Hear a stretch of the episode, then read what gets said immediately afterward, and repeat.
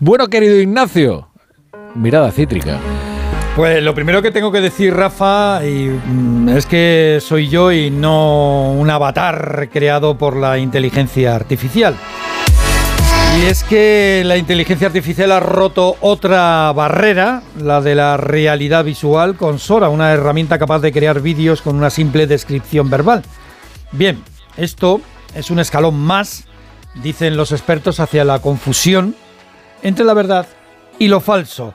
Para algunos puede ser incluso el caos.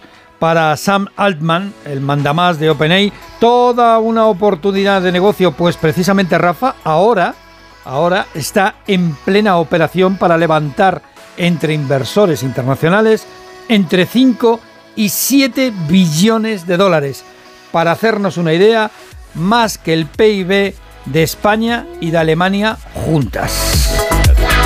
Muchos, muchos millones de dólares están en juego con el desarrollo de la inteligencia artificial. El Producto Interior Bruto español no llega no llega ni siquiera sumando la inmensa deuda pública. Así es, porque España despidió 2023 con un nuevo récord de deuda pública, un billón 574 mil millones de euros.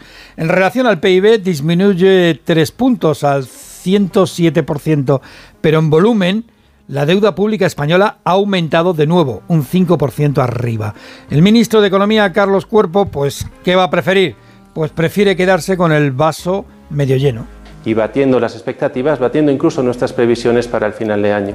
Es el tercer año consecutivo en el que se baten estas previsiones de reducción de deuda. De hecho, estamos ya 17 puntos por debajo del pico que se alcanzó durante la pandemia debido, por supuesto, a la respuesta que hubo que dar para ayudar a empresas y a familias. Destaca sobremanera la seguridad social. El ministro José Luis Escrivá siempre ha defendido que las cuentas del sistema de protección mejoraban poco a poco, pero el dato del Banco de España de hoy revela que la deuda de la seguridad social engorda sin freno. Ha aumentado un 9,4% en el último en el último año. Marca récord, 116.000 millones de euros y aquí no hay marcha triunfal que valga aunque las, aunque te las componga Sousa.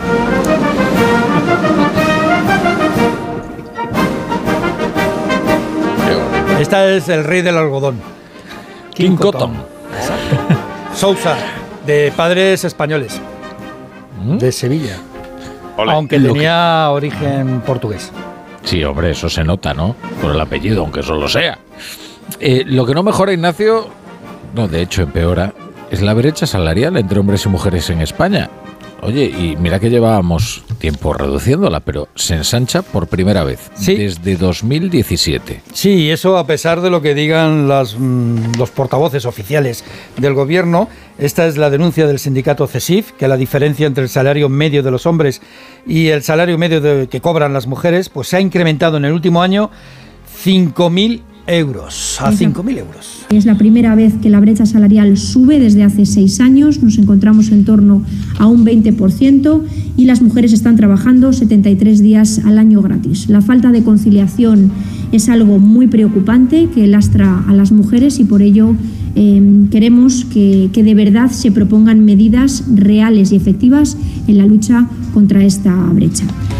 Eva Fernández, responsable de igualdad de la CESIF, también dice que las mujeres no solo ganan menos de media, sino que tienen peores condiciones laborales, como por ejemplo, hay el triple de mujeres contratadas a tiempo parcial que hombres, y la brecha en la contratación temporal se multiplica por 12. O sea, parcial y temporal. Y ganando José Carlos, José Carlos Díez, eh, ojalá hubiera un gobierno progresista y feminista, ¿no? Que, pusiera fin a esto, ¿no? En fin. No le digas, que, que además tenemos una vicepresidenta galega. y, ministra de Trabajo. Ministra de Trabajo, qué sé eh, Lo, digo porque generalmente esos datos siempre se dicen como, bueno, habrá que poner algún día solución a esto. Y dices, bueno, ya, pero es que están ustedes gobernando. Quizás deberían ocuparse, ¿no? Como eh, dice Oscar Puente, nos tenemos que acostumbrar. Esto es lo que hay. Que gobierne el PSOE o Izquierda Unida o Sumar o como se llame, ¿no? o, o Bildu o el BNG, hay que acostumbrarse, como dice Oscar. Oscar, eres muy grande. Estamos todos contigo, Oscar. Mira, me, lo, me, acabas de recordar. ¡Viva el tren de Extremadura! Que quiero decir algo de, Oscar Puente. Es que ayer ya dije algo y hoy quiero añadir algo. Eh, gracias por recordármelo, José Carlos. Eh, luego que no se me olvide. Eh, antes os cuento que una mujer, precisamente la presidenta de la Comisión Europea, Ursula von der Leyen, ha defendido hoy las subvenciones públicas a la industria de defensa ante el cariz que representan las amenazas rusas. Sí, la presidenta de la Comisión Europea no se parece en nada a Dwight D. Eisenhower, Ike, pero como el general y presidente estadounidense, von der Leyen aboga por un complejo militar industrial europeo. El mundo se ha vuelto más duro, ha manifestado von der Leyen en una entrevista en el Financial Times y quiere desarrollar una estrategia en la industria militar europea similar a la que Bruselas dice llevó a cabo con las vacunas contra la COVID o en las compras conjuntas de gas. La política de confrontación de Putin va increciendo, ¿eh? incluso se habla de misiles nucleares antisatélites. Y la verdad es que al otro lado del Atlántico Donald Trump pues genera algo más que desconfianza. Oye, ¿y, España qué está haciendo al respecto? Pues mira, España ha acelerado las compras de armamento, un 266% arriba en la última década, según Greenpeace.